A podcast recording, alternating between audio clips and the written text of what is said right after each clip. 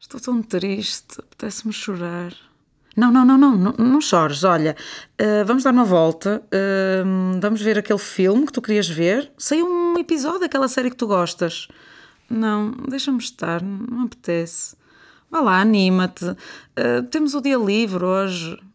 Não, não, não quero. Olha, fica aqui só um bocadinho à minha beira, deixa-me estar assim, deixa-me chorar. Conheces esta cena?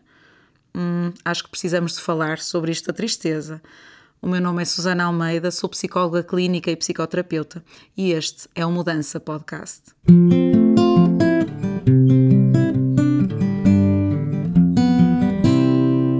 Este podcast é gravado no Cabriolé Music Studio com a produção de Inês Lamares, separador musical composto e interpretado por David Oliveira. Bem-vindos a mais um episódio do Mudança Podcast. Este é o nosso episódio número 10. Hoje vamos falar então deste assunto da tristeza. Seguramente todos nós já ouvimos este tipo de coisas na nossa vida, talvez até seja uma coisa que já dissemos ou até que dizemos, e talvez a primeira vez que o tenhamos ouvido tenha sido uh, quando éramos crianças. Na realidade, é difícil ver outra pessoa estar triste, principalmente alguém de quem gostamos, nomeadamente uma criança, e parece haver algo, talvez também natural, em querermos acabar, e de preferência de uma forma rápida e indolor, com a tristeza dessa outra pessoa. Em parte por lhe querermos bem, em parte porque também nos faz sofrer a nós, e de alguma forma queremos acabar com ambos, não é? Com o sofrimento do outro e com o nosso próprio sofrimento. Vermos alguém triste ou sentirmos-nos tristes também nos pode assustar. Temos medo, porventura, de que a tristeza não acabe ou dá-nos a sensação de que estamos naquele ponto de se começamos a chorar nunca mais vamos parar. Temos medo de não saber o que dizer ou temos esta pressão interna, habitualmente construída socialmente, de ter que dizer alguma coisa para tirar a pessoa dali e sentindo-nos muitas vezes impotentes para o fazer, apressamos-nos a dizer este tipo de coisas, eh, no fundo, nesta aflição eh, de tentar ajudar. Podemos ainda ter medo, de uma forma geral, das nossas emoções, destas emoções ditas negativas, eh, e a tristeza será uma destas emoções difíceis. Para além disso, também há esta ideia mais ou menos enraizada e tantas vezes passada, mesmo dentro da própria família, de que a tristeza não serve para nada, de que não adianta. Por exemplo, há estes ditados de não chores sobre o leite derramado, ah, sobre algo que já aconteceu irremediável, portanto não adianta chorar, ou tristezas não pagam dívidas.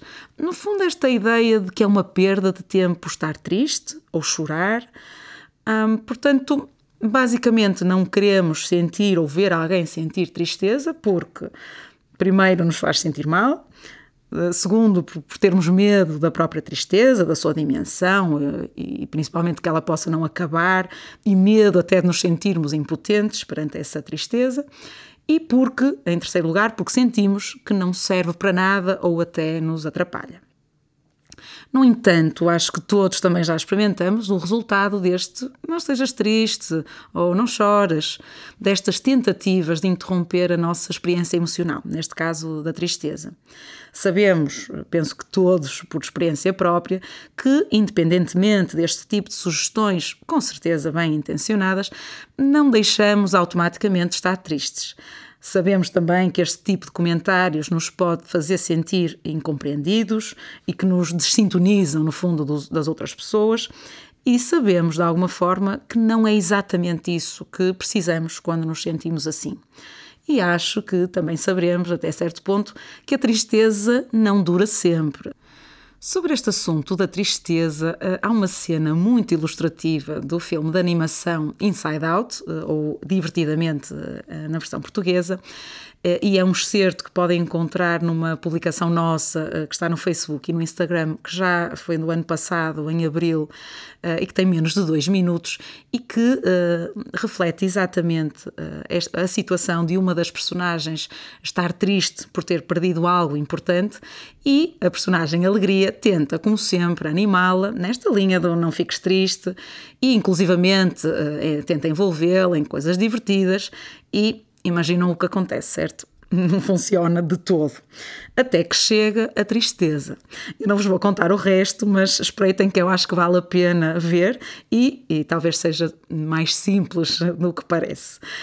Uh, mas então o que é isto da tristeza e para que serve afinal, uma vez que não se vai assim embora tão, tão facilmente?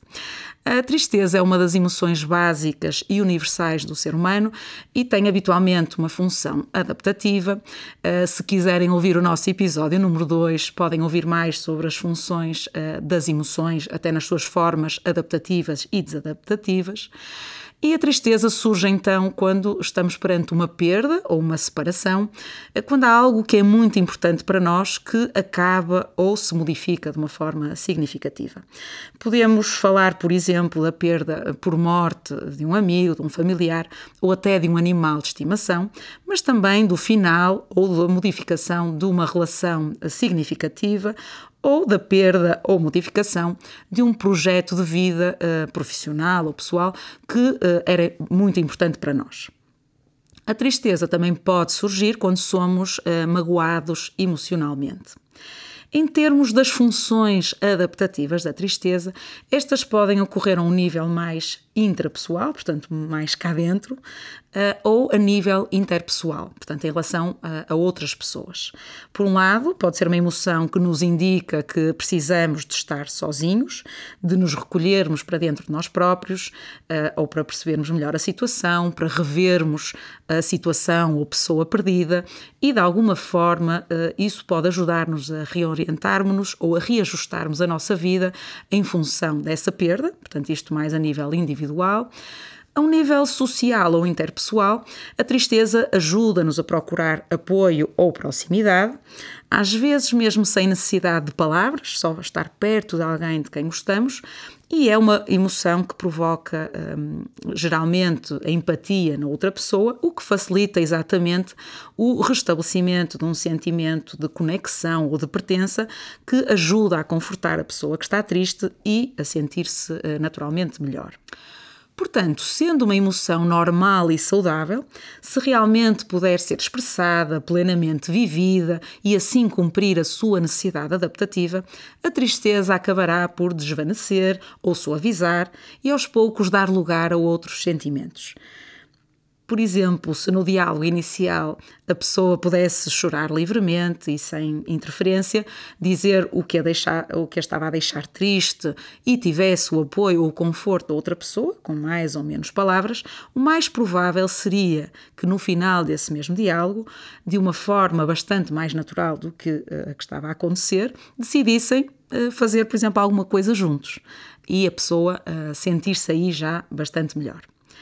Então, isto da tristeza pode não ser fácil ou não parecer fácil, mas ouvi-la, recebê-la e até confortá-la, afinal, pode estar ao alcance de qualquer um de nós.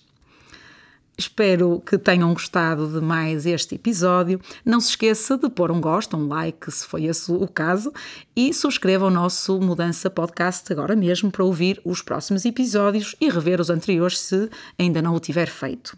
Eh, comente, pergunte, faça as suas, as suas questões. Se estiver ao nosso alcance, nós poderemos tentar abordar as mesmas num dos próximos episódios. Eh, pode também ainda seguir-nos nas nossas redes sociais. Eh, estamos no Facebook, no Instagram e nas plataformas de podcast Podbean, SoundCloud e Spotify. Pode partilhar também estes conteúdos com outras pessoas que possam ter interesse nestas matérias. A Mudança é uma equipa eh, de especialistas em psicologia clínica e em psicoterapia. Fazemos consultas presenciais e online e trabalhamos consigo para que as suas mudanças sejam possíveis e possam de facto acontecer. Obrigada pela sua atenção e até ao próximo podcast.